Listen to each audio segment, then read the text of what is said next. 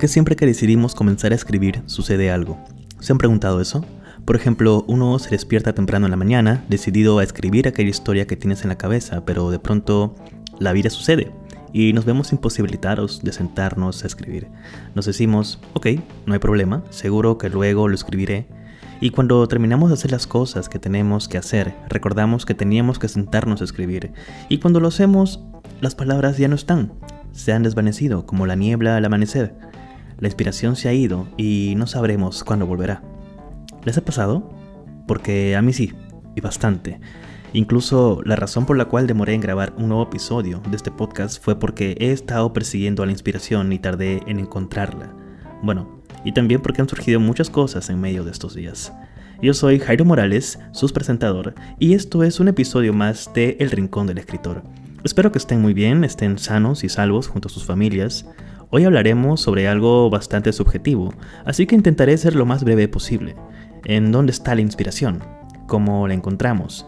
Si quiero escribir una historia, ¿cómo se supone que escriba si no se me ocurre nada? Bueno, a continuación les contaré qué cosas se pueden hacer. Pónganse cómodos, relájense, sírvanse un poco de café de especialidad, tengan unas galletas a la mano y comencemos.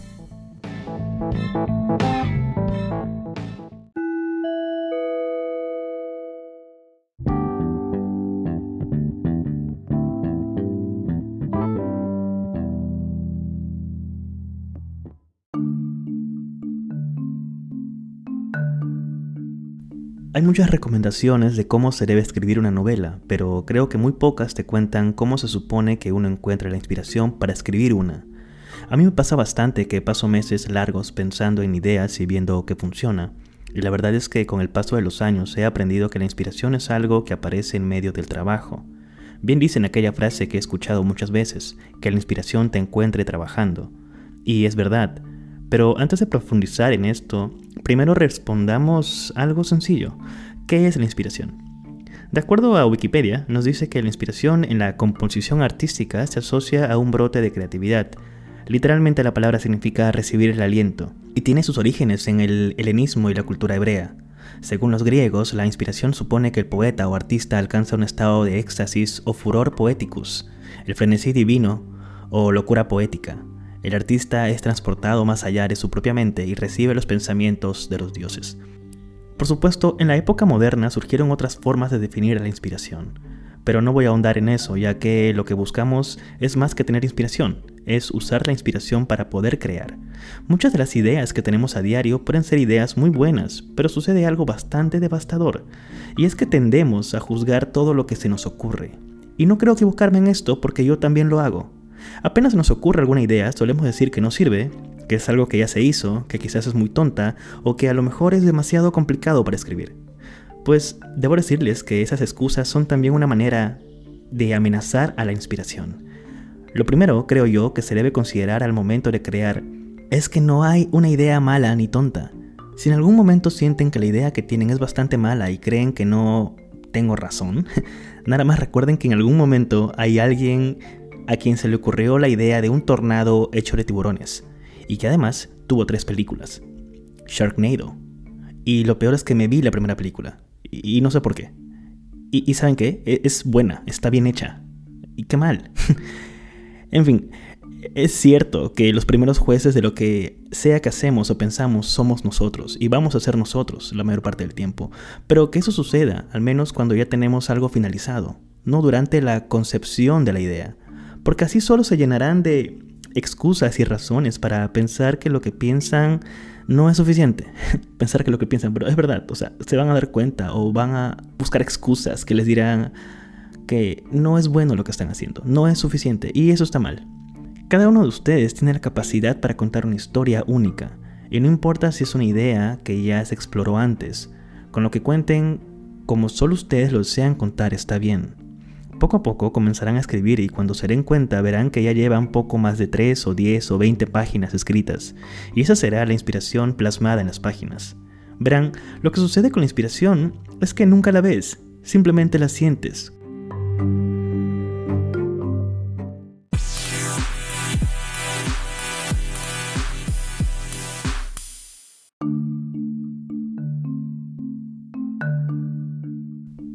Y es ahí en donde volvemos con la frase que les dije al inicio, que la inspiración te encuentre trabajando. No hay nada que interpretar, esa frase significa exactamente eso. Esto es algo que ya lo comenté en episodios anteriores, pero lo quiero comentar nuevamente porque amerita. La escritora Victoria Schwab cuenta que ella no escribe rápido. Da esa impresión porque la vemos publicar varios libros cada año, pero lo que en verdad sucede es que ella tiene varias ideas a la vez. Y en vez de sentarse a esperar por la inspiración para cada una de ellas, las deja reposar en un archivo mental para que la historia se vaya armando sola. Por supuesto, ya se sabe que ella no comienza a escribir una novela si no conoce su final, Así que ese podría ser un objetivo al cual pueden intentar llegar, tener el final de la historia que quieren contar y llenar las partes del medio de a pocos. Yo llevo escribiendo una novela larga, si les tengo que ser honesto, desde hace dos semanas que no la escribo, por un pequeño problema que tuve en la espalda, así que tuve que estar en cama por varios días. Sin embargo, la historia continúa preparándose a fuego lento en mi cabeza, y mientras grabo este episodio sigue preparándose de a pocos para cuando me siente nuevamente y la continúe. Por supuesto, siento esta tranquilidad y confianza porque mucho antes de sentarme a escribirla, les estoy hablando de hace un par de años, lo que hice fue agarrar mi pluma y mi libreta y me senté a escribir las ideas de lo que quería contar. Esto es algo que les puede ayudar a obtener inspiración también. Yo anoté las emociones que quería sentir en esta novela, así que escribí eso. Y también escribí palabras que en algún momento lograría agregar dentro de esa historia. Hice una lista de palabras como, por ejemplo, Puse lluvia, gatos, cafeterías, Seúl, Myeongdong, dramas coreanos, soundtrack, mi vida, caminatas, noches largas, comidas, soyu, invierno, nieve, el río Han, melancolía, deseo. Muchas palabras así.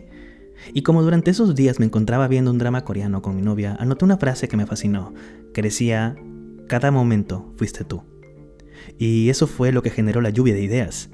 Así fue como supe que la inspiración había llegado y lo que tenía que hacer era aferrarme con todo lo que tenía. La inspiración es eso. Está en los detalles, en una canción, en una frase, en una fotografía, en un amanecer y en las personas también. ¿Alguien recuerda a las musas de los pintores? Pues también funciona. No digo que necesitas de una musa para inspirarte, sino que necesitas lo que la musa te hace sentir. Necesitas esa emoción para poder crear, esa sensibilidad que llega tarde o temprano. Un ejemplo bastante claro de esa sensibilidad de capturar emociones y sentimientos es cuando estamos enamorados. Se siente esa emoción de no saber qué puede suceder, solo estás seguro o segura de algo y es que aquella persona te mantiene en un estado de paz y tranquilidad, como si de pronto por primera vez al encontrar a alguien te encuentras contigo mismo o contigo misma. Y entonces le escribes algo a ella o a él, o algo para ti mismo, para saber cómo te sientes, si me preguntan, durante los primeros años le escribía poemas a Stephanie porque ella los inspiraba. Ahora intento escribirle una novela, pero eso es un tema muy aparte. A lo que quiero llegar es que todo cuenta. Al igual que el amor, también cuenta el desamor, la tristeza, el odio y la furia. Hay muchas canciones de desamor y canciones de odio. La tristeza también es una manera de inspiración, pero solo si buscamos poder plasmarla en la página para que no nos lastime un ejemplo mucho más concreto de esto es lo que hizo J.K. Rowling. Ella sufría de depresión y cuando escribía la saga de Harry Potter plasmó a los dementores como un reflejo de aquella depresión que había sentido durante muchos años. Es la razón por la cual cada vez que un dementor intenta quitarte el alma, lo que los personajes sienten es una tristeza profunda y una sensación de vacío. Esa es la depresión de una autora siendo enfrentada.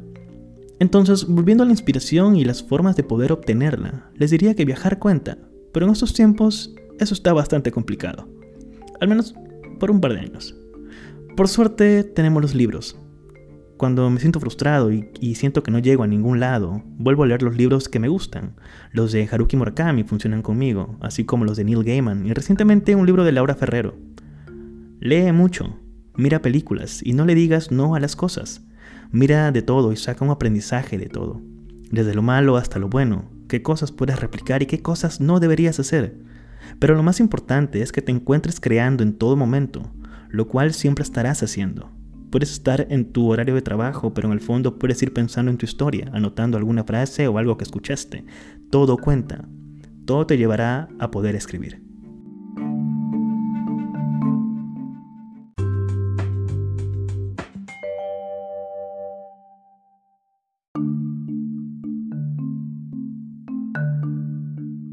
Podemos continuar hablando de la inspiración y de las cosas que se pueden hacer para obtenerla, pero hay algo muy importante aquí que quiero decirles, y es que aprendan a esperar. Debes aprender a ser paciente contigo mismo o contigo misma, con tu historia, con todo en general. Quizás tenga que ver con el paso de los años y por la situación en la que me encuentro, pero es bastante sorprendente cómo nadie nunca nos dice que la vida no es una competencia. Muchas veces pensamos en publicar el libro, solo en eso. Soñamos con ver un libro con nuestro nombre en la portada, posando en una vitrina, en una librería junto a otros libros, y ya está. Pero nos olvidamos por completo que para llegar ahí hay un proceso, y lo pasamos mecánicamente, sin pensar mucho, sin dedicarle tanto esfuerzo, porque el objetivo es tener algo publicado. Cuando la realidad es que estás olvidando que lo que te gusta es escribir, contar historias, decir algo. Que te publiquen es una consecuencia de que has venido escribiendo bastante, pero eso se trata de vivir cada momento. Aquí les traigo otra frase antigua y quizás cursi. La vida consiste en el viaje y no en el destino. Lo mismo se trata con la escritura. Escribir se trata del viaje que tenemos al momento de escribir, no de publicar. Y por supuesto que llegará el momento de publicar un libro, seguro que sí. Pero una vez que pase eso, volveremos a donde estamos ahora mismo. Nosotros sentados frente a la página en blanco y tendremos que continuar nuevamente.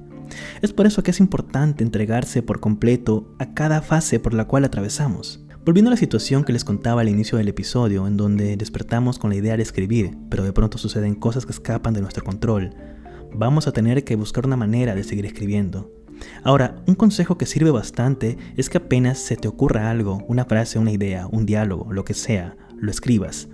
Porque si te dices que lo recordarás después, el 90% de las veces no sucederá así y probablemente ya te pasó.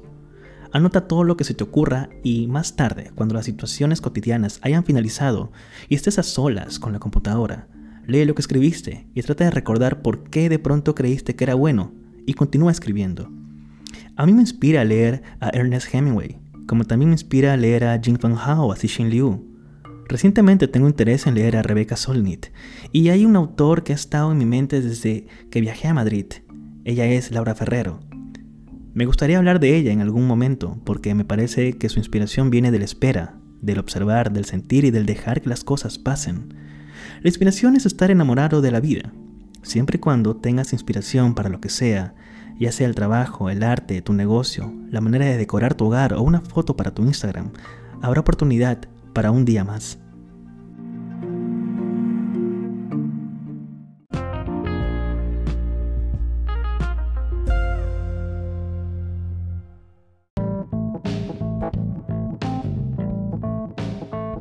Y eso sería todo en este nuevo episodio del podcast. Gracias por escucharme y también muchas gracias por llegar hasta aquí. Si te interesan estos temas y crees que hay personas que como tú también buscan escribir, comparte este podcast en tus redes sociales. Así ayudarás a que el algoritmo me quiera un poco más. Recuerden que pueden encontrarme en Instagram como Jairo Morales Books y en Twitter como Jaime Morales. Síganme y escríbanme, cuéntenme qué les ha parecido este episodio y qué temas les gustaría escuchar en siguientes episodios del podcast. Yo soy Jairo Morales y esto ha sido El Rincón del Escritor. Nos vemos en el próximo episodio. Chao.